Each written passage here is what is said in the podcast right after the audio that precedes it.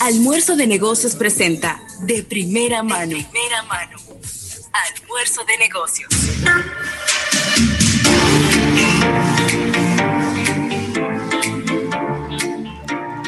Bueno, aquí estamos de regreso en este programa Almuerzo de Negocios, en esta entrevista de primera mano, agradeciendo al TIS.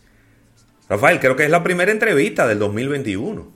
¿Verdad? Sí. Primera entrevista del 2021, así que de verdad nosotros muy contentos de, recibir en el programa y quiero hacer esa fe de errata que por, por poca cosa, por unos centímetros nada más, no fue dominicana. Ella es puertorriqueña, me refiero a Dolmarí Méndez, ella es fundadora de Avartis Health, es una plataforma que agiliza la comunicación entre las compañías de seguros y los proveedores de atención médica, es decir, las clínicas y los, y los doctores.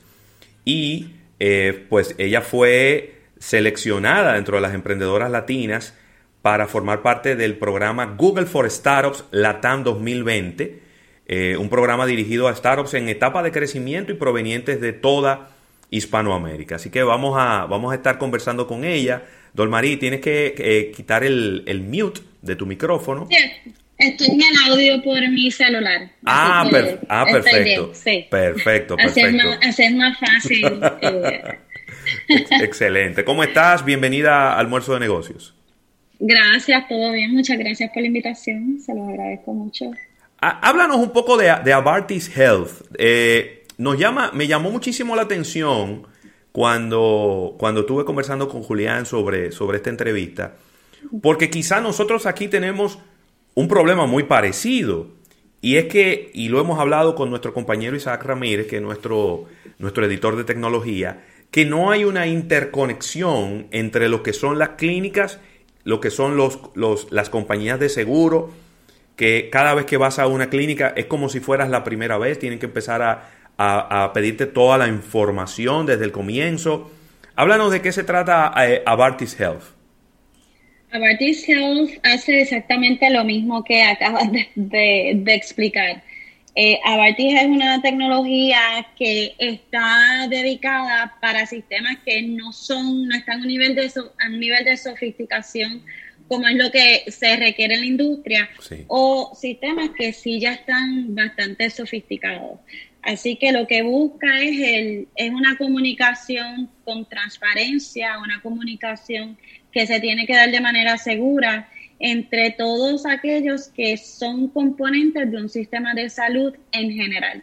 Hablamos de tanto médicos como hospitales, como laboratorios, eh, pacientes y aseguradoras.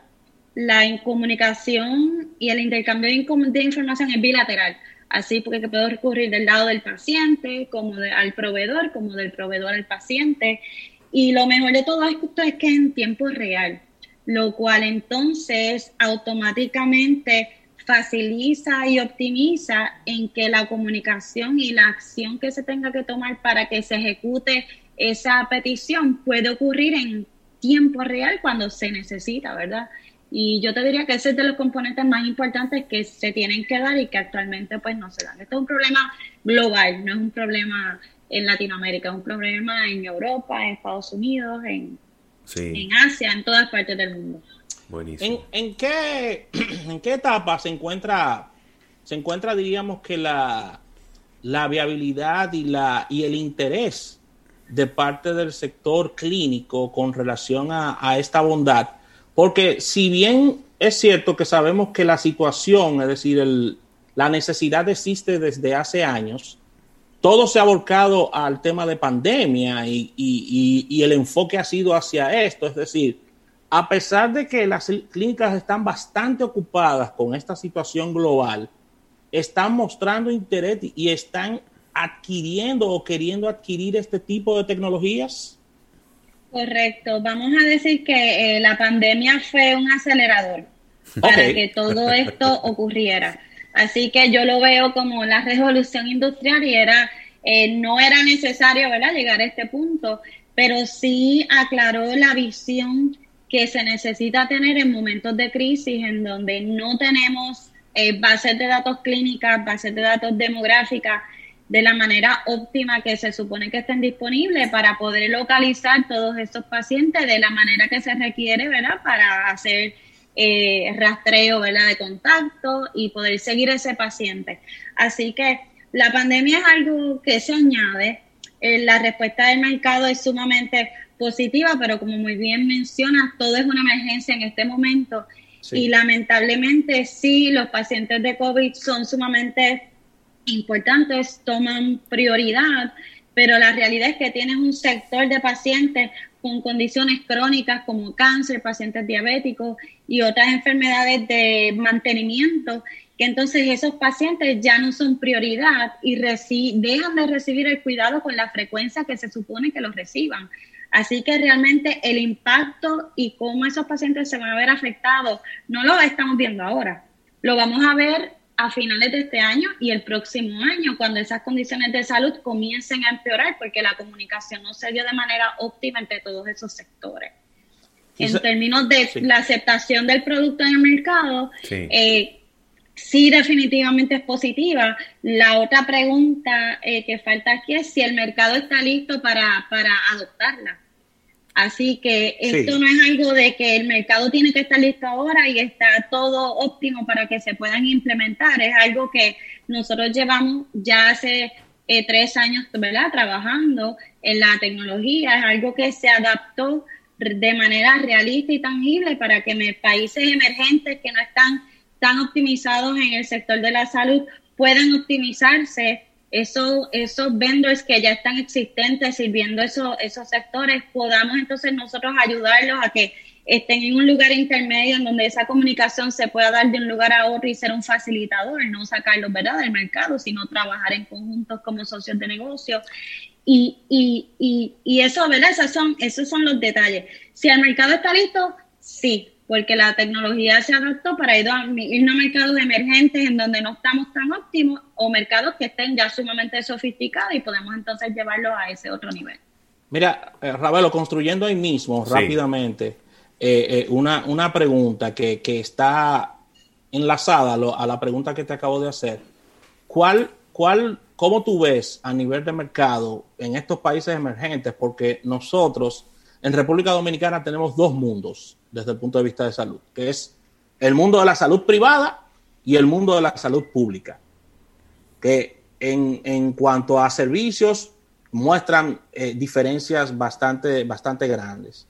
¿Cómo tú ves el desarrollo de esta tecnología? Primero sería hacia el sector privado y luego pasaría al sector público o se, o se irán desarrollando muy parecidos al mismo tiempo, porque el sector público por temas de políticas, de eh, situaciones de, diríamos, todos conocemos cómo se manejan los temas públicos que duran más tiempo. ¿Cómo tú visualizas la, la adopción de estas, de estas tecnologías en el sector público y privado?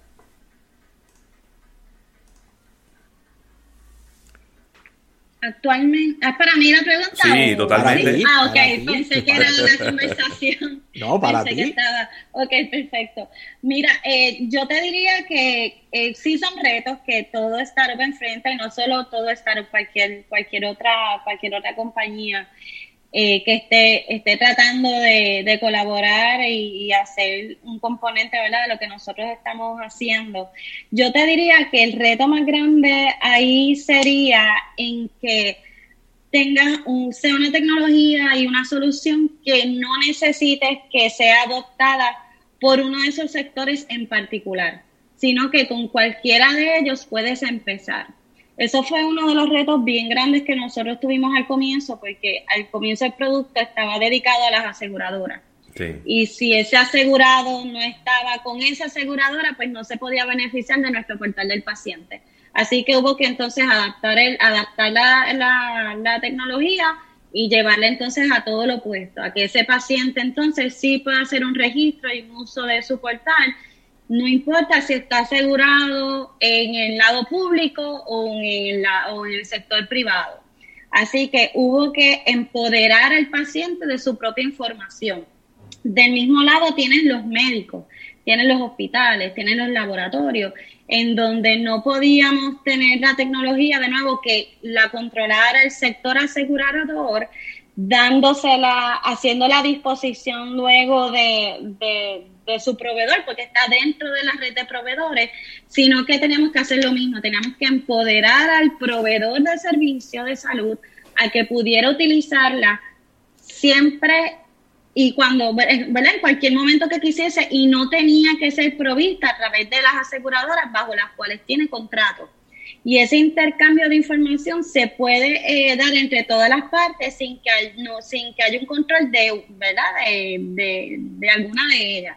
Del lado de las aseguradoras y del lado del gobierno también, por ejemplo, por el Departamento de Salud, igualmente la pueden utilizar Igualmente pueden tener acceso porque ese intercambio ya existe, es una tecnología que es agnóstica y uno de los retos más grandes, como mencioné, fue hacer que se liberara de tener que estar contratada con la aseguradora o con un proveedor, porque si no, no iba a funcionar. Así que hemos ido evolucionando poco a poco hasta que llegamos al punto de que no importa, sea gobierno, sea asegurador, sea paciente, sea un médico, cualquiera de ellos puede utilizarla y los modelos de negocio entonces están establecidos para que se puedan adoptar de la misma manera. Así que si la aseguradora no es cliente de nosotros, no significa que no pueda hacer uso. Sí puede intercambiar información y puede recibirla. Y es una experiencia para ellos en donde dicen, wow, esta plataforma funciona, es interesante, definitivamente, pues quiero ver qué es lo que puede hacer por nosotros internamente. Y se van entonces abriendo esos canales. Pero el, el, el liberarla de, de no estar atada a ninguno de esos entes, lo que hizo fue convertirnos en, una red, de, en una base de datos eh, única, en donde cualquiera de ellas puede pegarse y a la, depositar o extraer información, en donde el paciente entonces se empoderó de sus datos y autoriza y, decir, y decide con quién los va a compartir. Muy bien. Eh, y eso va atado a regulaciones eh, eh, de, ¿verdad? en términos de seguridad y privacidad, protegiendo la información del paciente, en donde él ya se ocurrió, ¿verdad? Ya ocurrió una autorización para, para que todo eso se pueda ejecutar. Dolmarí, una pregunta que creo que eh, es una pregunta como en dos partes. La primera es, ¿qué tan importante piensas tú que ha sido la, la, ayuda, el, aporte de Google a que ya eh, eh, esta aplicación sea una realidad y que esté funcionando? Y en ese mismo sentido, esta es una aplicación que puede ser customizable a cualquier país, es decir, que no depende de las pequeñas diferencias eh, procedimentales y legales que hay en cada país, pudiera funcionar en cualquier país del mundo. Sí, pues excelente eh, pregunta. Mira, la primera, eh, Google obviamente nos ha dado exposición eh, algo que es bien positivo de, del acelerador es que te permite integrar todo tu equipo. Y ese no es el tipo de dinámica siempre en un startup, es más dirigido a los founders y quizá esas figuras primordiales en una empresa. Así que nosotros también hemos pasado por un proceso de aceleración desde el comienzo. Hemos estado bajo Parallel 18, que es una, asegurado, una, una aceleradora internacional eh, sumamente exitosa. Eh, es hemos estado bajo la Escuela Graduada de Negocios de Stanford, así que nos hemos mantenido eh, en varios procesos de aceleración, ya sea para los founders, para el equipo gerencial y también entonces integrando el equipo técnico, el equipo de servicio, el equipo de diseño, el equipo de venta. Y eso yo te diría que entre eso y la exposición que hemos tenido, porque nos, ¿verdad? nos da esos contactos que necesitamos internacionalmente, pues ha sido sumamente beneficioso. Del lado eh, en la, en la segunda parte de la, de la, pregunta, que es sumamente importante para cualquier tecnología que se quiera comercializar internacionalmente. Cuando nosotros comenzamos este proyecto, siempre, eh, siempre lo hicimos enfocado en lograr la identificación universal de un paciente. En lograr que si yo vivo en Puerto Rico y yo me voy a, a cualquier país de viaje y yo tengo una emergencia, mi información esté disponible en algún lugar, en algún repositorio. Sí. Eh, y si yo estoy inconsciente y, estoy sola y nadie puede encontrar mi información, hay un lugar en donde sí puedan adquirir información personal mía, eh, eso es sumamente importante porque, por ejemplo, cuando miras el porcentaje de, pues, de fallecimientos en una sala de emergencia, un 10% se aloca en, en, datos que se desconocían del paciente, como si era de alergia, si era alérgico al látex, a la penicilina. Antecedentes médicos. Antecedentes médicos. Y, y yo personalmente, pues, pues este, pasé por una situación similar, así que puedo dar fe de lo importante que es que haya un historial, un historial clínico. Así que era importante que el formato clínico y los lenguajes eh, eh, que se utilizaran para comunicarse en el sistema fueran, uno, estandarizados y segundo, que fueran globales. Así que formatos estandarizados, pues hay, hay, hay distintos, pero en nuestro caso, nuestro enfoque principal es un formato clínico que es aceptado en 99% de los países. Wow. Ese formato clínico contiene todo lo que son datos demográficos del paciente, datos demográficos del médico que atiende y prescribe ese paciente, datos geográficos obviamente son parte ¿verdad? de los datos demográficos y los datos clínicos, no solamente el del paciente, sino ese diagnóstico que el proveedor médico entiende que es el, el que, el que tiene ese paciente para poder hacer esa prescripción. Así que eso es un proceso de, descubrimiento hasta donde decidimos, mira, vamos entonces a enfocarnos en este tipo de lenguaje clínico, en donde cualquier paciente en cualquier parte del mundo pueda tener acceso a esta información. El otro reto cuando estás en, en, cuando quieres alcanzar lo que nosotros queremos alcanzar era eh, poder hacerlo en una tecnología que fuera posible conectar a países con sistemas de salud que no estén digitalizados todavía o a países que estén mucho más sofisticados. Así que teníamos que encontrar un punto medio en donde todo eso pudiera ocurrir implementando herramientas de inteligencia artificial, de, de reconocimiento de caracteres, de aprendizaje automático y todas estas nuevas modalidades y herramientas que están disponibles para que eso se pueda dar y, y, poder expandirse. Y si esos dos componentes no estaban, pues definitivamente no era posible hacerlo. Así que la etapa que estamos ahora es de, eh, de, de, comercializarlo internacionalmente. Y, y, de, y no hay que probar un concepto, un concepto probado pero sí tenemos que, tenemos que enfocarnos desde lo más sencillo a lo más, a lo más complejo. Así que empezando desde los proveedores médicos, hospitales, centros, ¿verdad? De eh, redes de proveedores y pacientes, siempre va a ser el lugar más, más, menos complejo porque lo que necesitan es que ese uso se vaya dando para que una aseguradora o un sistema de gobierno vea, ok, tengo pacientes comprometidos, proveedores médicos comprometidos, en donde sí están usándolo para que ese intercambio se pueda dar. Buenísimo. Para aquellas personas que sintonizan en este instante, estamos conversando con Dor Marie Méndez, quien es fundadora de Avartis Health. Una pregunta obligada, eh, Dor Marie, en este tipo de entrevistas y, y con el producto que ustedes están trabajando, es los esquemas de seguridad de toda, de toda esta aplicación, de todo, de todo este ecosistema que ustedes están eh, vendiendo a nivel, a nivel de salud, porque es bien sabido que es mucha información médica que, que, se domina y que se, y que se tiene en un sistema como este y las personas necesitan garantías, eh, tanto los pacientes como la, la misma infraestructura de las clínicas y del sistema de salud con relación a este tipo de, aplicaciones. Sin muchos tecnicismos, ¿me puedes decir qué formatos de, diríamos que, de robustidad en el tema de, seguridad ustedes tienen?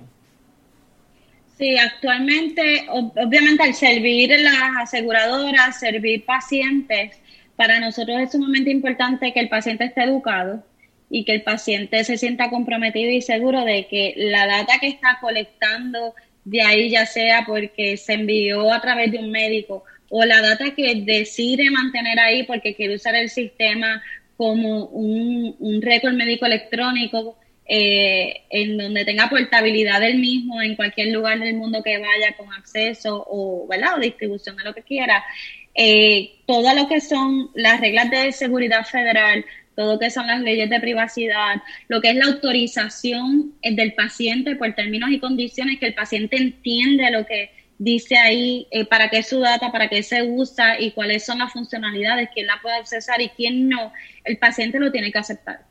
Así que el paciente está empoderado de decidir si o no quiero hacerlo o no.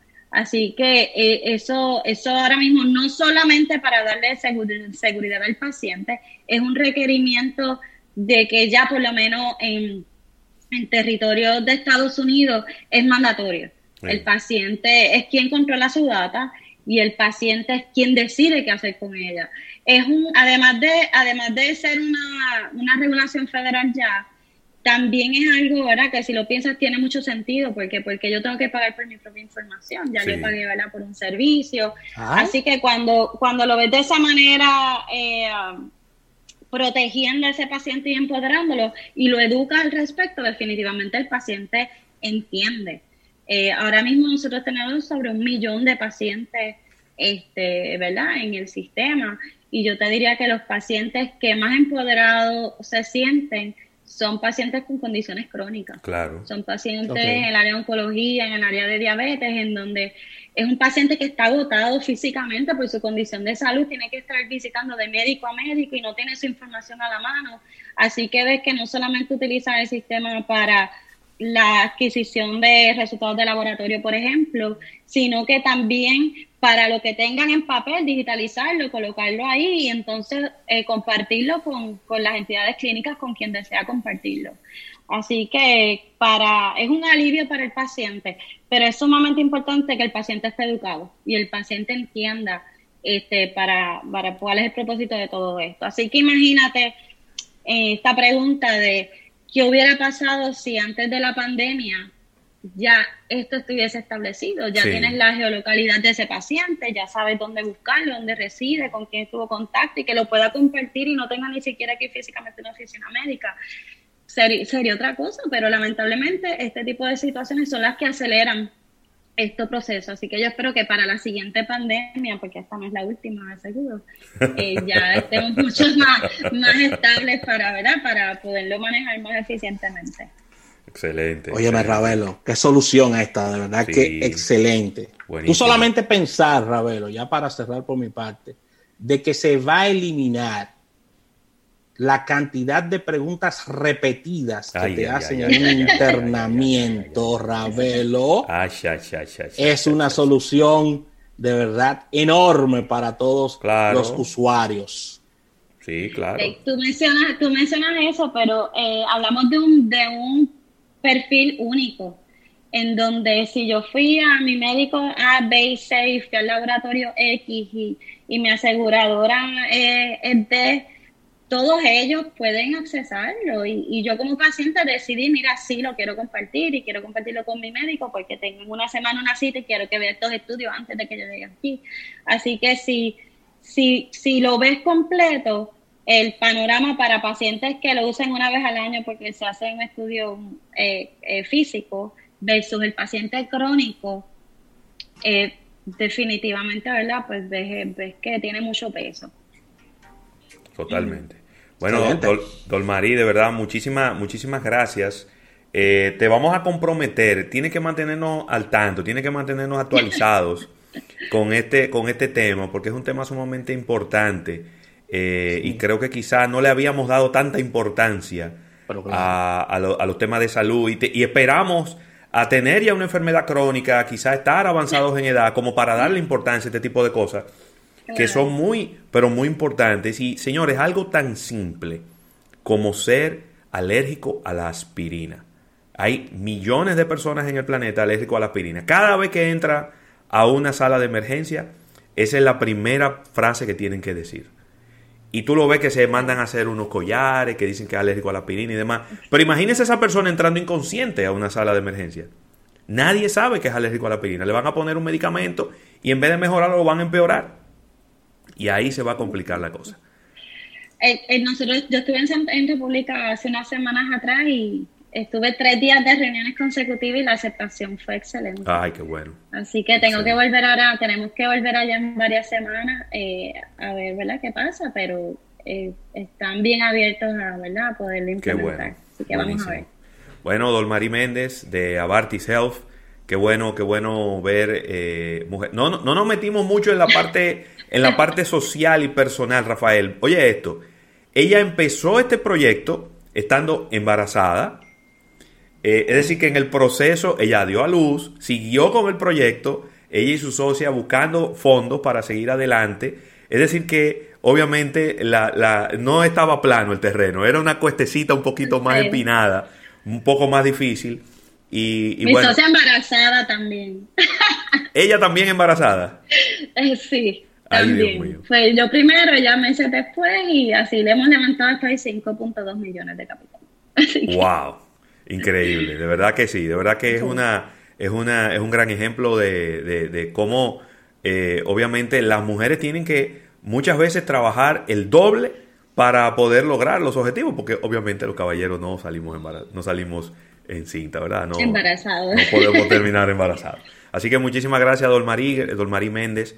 Gracias por, por acompañarnos y, de nuevo esperando poder tenerte por aquí en unas cuantas semanas, eh, eh, dándonos actualizaciones de que ya está en la República Dominicana eh, Avartis Health. Claro que sí, muchas gracias por la oportunidad. ¿Cómo no?